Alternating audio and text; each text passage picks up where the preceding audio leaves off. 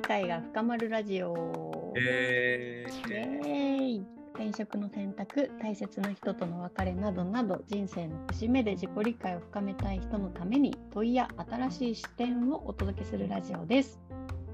えーちょっと朝なので 声が若干枯れ気味ですけど今日のテーマは大人になってからの友達の作り方というテーマでお届けしていきたいと思います。今日も、えー私、みずきと、えーみかげちゃんの2人会でお届けします。お願いします。はい、お願いします。はーい。えっと、今日このテーマを選んだのは私なんですけど、なんか立て続けにですね、あの、大人になってから人と深い関係性、それまあ友達もそうだし、恋人もそうだし、で、どうやって作ったらいいんですかねとか、すごく最近寂しくって、あの友達本当になんか助け合える？困った時にそれこそね自分の弱さを見せられたりとか逆に自分のことも頼ってもらえたりとかってする関係性が欲しいんですけどどどこにあるんですかねみたいな。こと。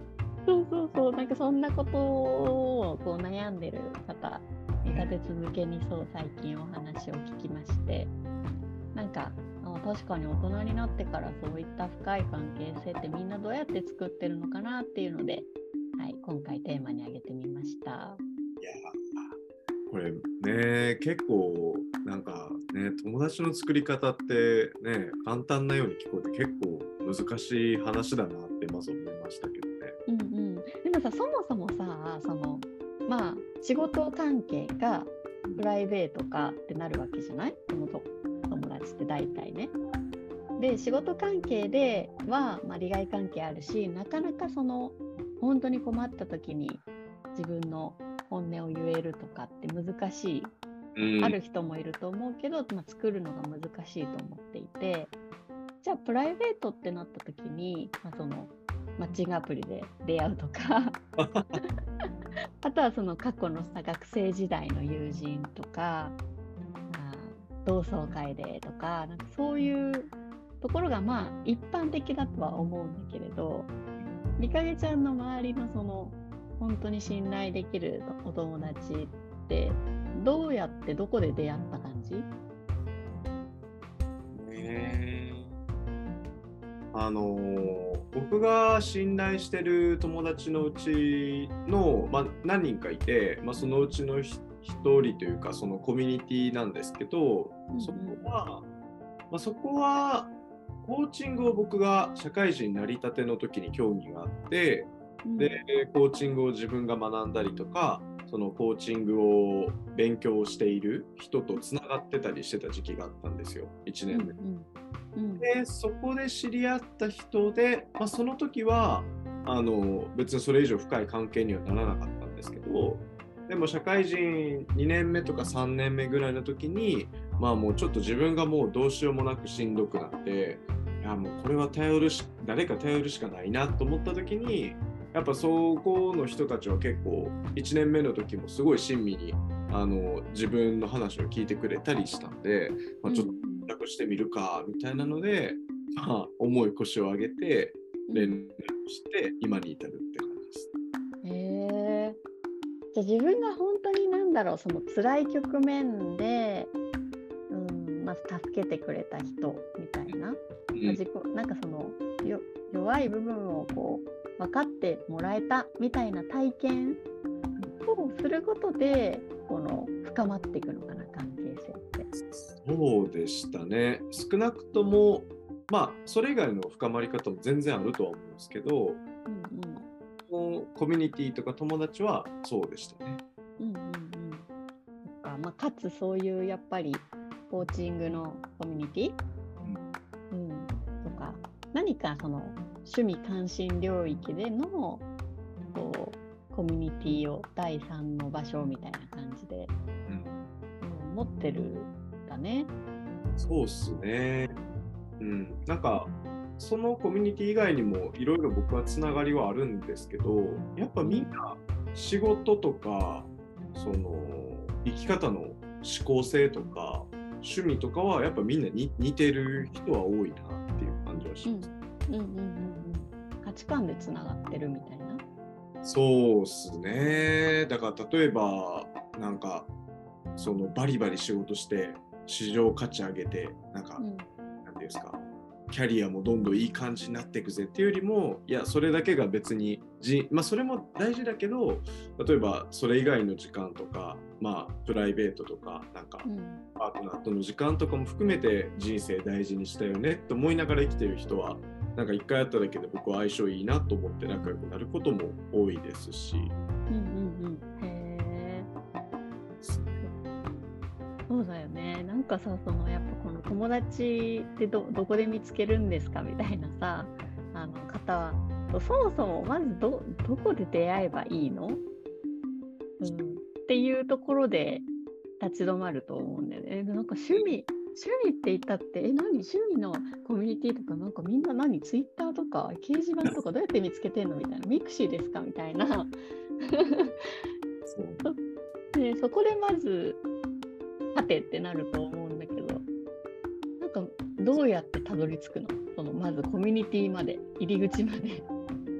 僕は結構ツイッターを一時期結構やってたんで、その、ツイッターで自分のことを発信して、かつ趣味が合いそうな人もフォローして、またフォロー返してもらって、で、そこからちょっとリップとかでね、なんか反応したり、逆に絡んでもらったりを繰り返していくうちに、えじゃあちょっと今度お茶でもしますみたいな、うん。そういう風になったケースもあるし、あとは、あれですかね、Facebook とかでこう自分の近況とか、自分が今考えてることをポツポツ投稿も僕はしてるんですけど、うんうん意外と昔のなんか思ってもなあなんか想像してなかったような人から結構共感とか返信もらえたりしてそこからご飯行くとかっていうのもあったりはするので、うんまあ、そういう感じだったかなと思いますけどうんね。うんうん自分が発信するっていうことと Twitter ね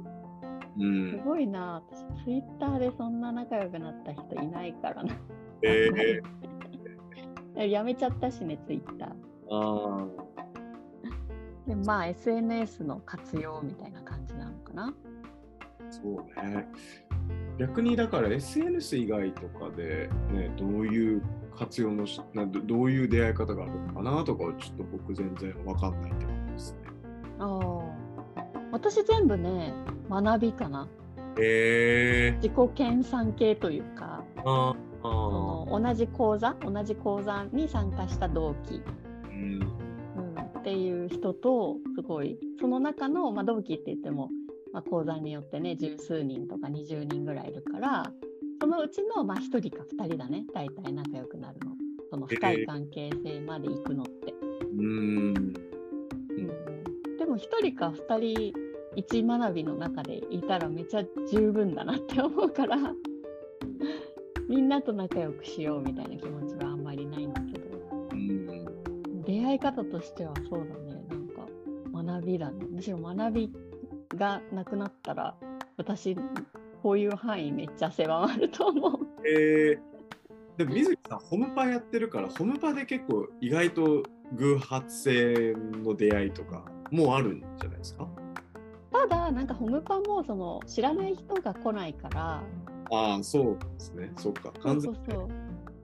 そう。そうそう。しかもさ、なんかこっちが、なんていうの、主催するというか、つなげる立場だからさ、うん。私とかもケンケンがつながってる人同士が、初めましてでそこで出会うことがあるけど、私たちが初めましてなことって、そのお友達を連れてきてもらう以外ないから、あ、あんまないかな。うーんなるほど確かにうん。なるほどね、確かに。学びをきっかけにみたいなのはね、やっぱ同じものを学んでるとね、なんか共感できるところとかもありそうですもんね。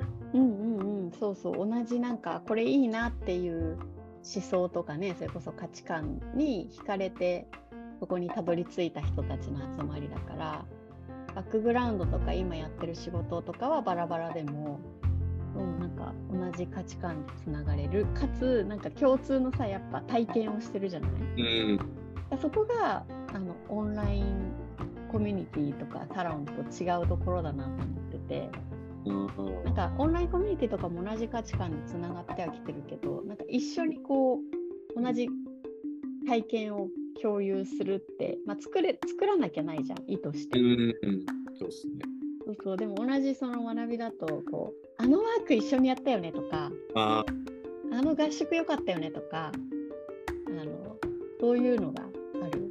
で長期だとね寝食ともにしたりみたいなこうんととかもあるものもあるから、そうすると一気に仲が深まるうん。感じがする。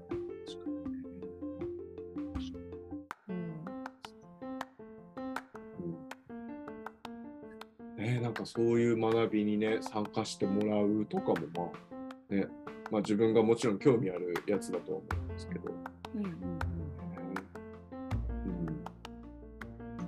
うん。さっきみかげちゃんがい言ってくれたその自分の弱さとかそのあんまり他では見せられない感情を共有し合う、うん、っていう体験をするとなんかすごく一気に関係性が深まる感じがあって。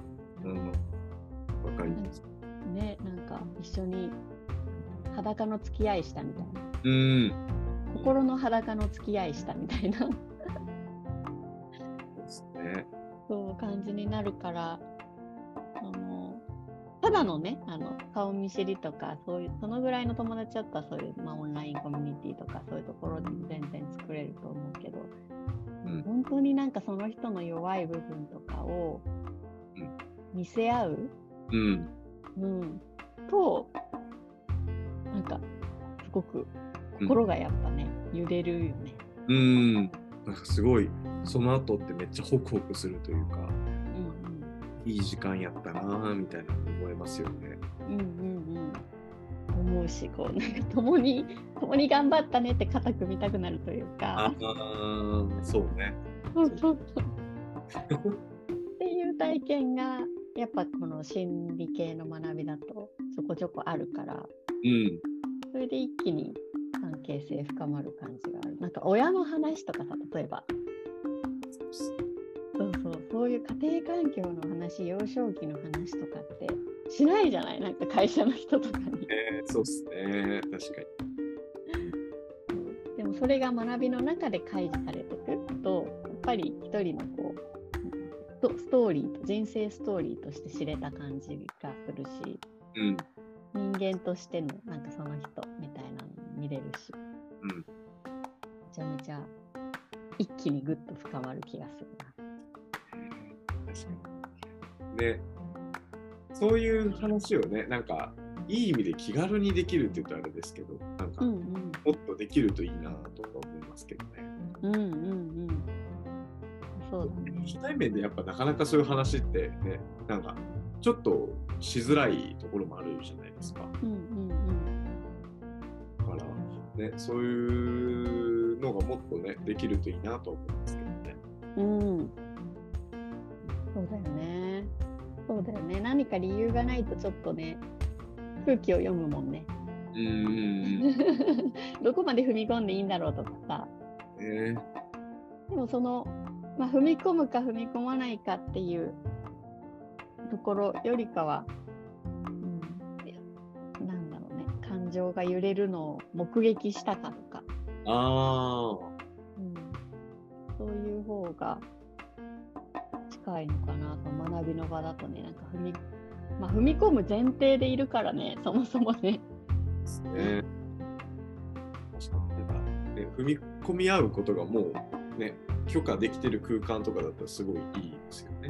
うんうんうん、それがさやっぱこう友達学生時代からの友達とかさ、まあ関係性にもよるけどそのぐらいだとちょっとそれが爆弾になったりするじゃない？踏み込んだことで「えみたいなそんな何?」みたいな「嫌なんだけど」みたいな。逆にね、人悪くなっちゃう。ねね、そうそうそう。こが難しいよね、その深めるっていうフェーズで。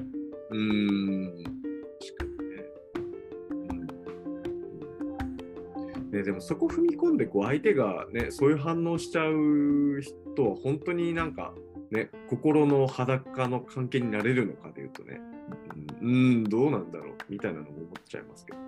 うん、それはそうだね。まあ、それぞれのタイミングもまあありつつも、うん、最終ね、最終的には、2人の中で起きてたことなんだったらね、そのなんかその人の自分関係ないさ、例えば私が全く関係ないけどさ、なんかみかげちゃんのお家両親って最近どうなのみたいなさ、ことをさ、聞き出したらちょっとやばい、やばいけど、ピンクありますよねっていう。そうそうどうどうしたみたいな感じになるけど、みかげちゃんって幼少期の頃さとかって言い出したらさ、なんかちょちょちょみたいな。そう。何様みたいな、誰みたいな。感じになるけど、でも私と例えばみかげちゃんの関係で普通にコミュニケーション取ってて、あ、今そのみかげちゃんのちょっと言葉でちょっともやっとしたんだよね、それは私のこうこうこういう背景があってねみたいな、なんかそういうこうやり取りができて、それに対してなんか、は、めんどくせえなとかじゃなく、その聞いてもらえたり、受け取ってもらえたり、逆に、いや、俺はこう思ったんだよねみたいな風にこう言ってもらえたりっていう、そのやり取りの、なんだ、濃さと、うん、頻度みたいなもので深まっていく気がする。でもパートナーシップなんかまさしくそうですよね。うん。そうだよ。昨日もやったよ。まさに。うん。やったよ。久しぶりになんか喧嘩、喧嘩なのかわかんないけど、まあでもそういう感情の動く話し合いをしました。えーえーうん、やっぱそういうのを経ないとね、深い関係になかなかならないからね。ねえ。そうなんですよ。じゃあそんなこんなでいろんな視点が出てきましたけど、今日の問いは、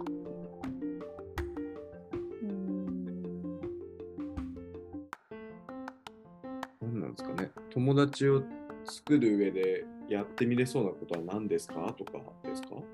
ああ、いいですね。なんかネクストアクションにつながりそうな感じ。ねちょっとコーチっぽい。うんうんうん、コーチっぽい、確かに。友達を作る上で、まあ、今日のね、お話を、こう、2人の話を聞いていただきながら、あ、これちょっと自分もやってみようかなみたいな風に、うん、あの感じたことはありますか？っていう問いを、じゃあ、リスナーの皆さんにお届けして終わりにしたいと思います。はい。はい、皆さん今日のテーマに聞いてみてどういう今お気持ちでしょうか。ぜひぜひ良い景色をまた来週。ありがとうございました。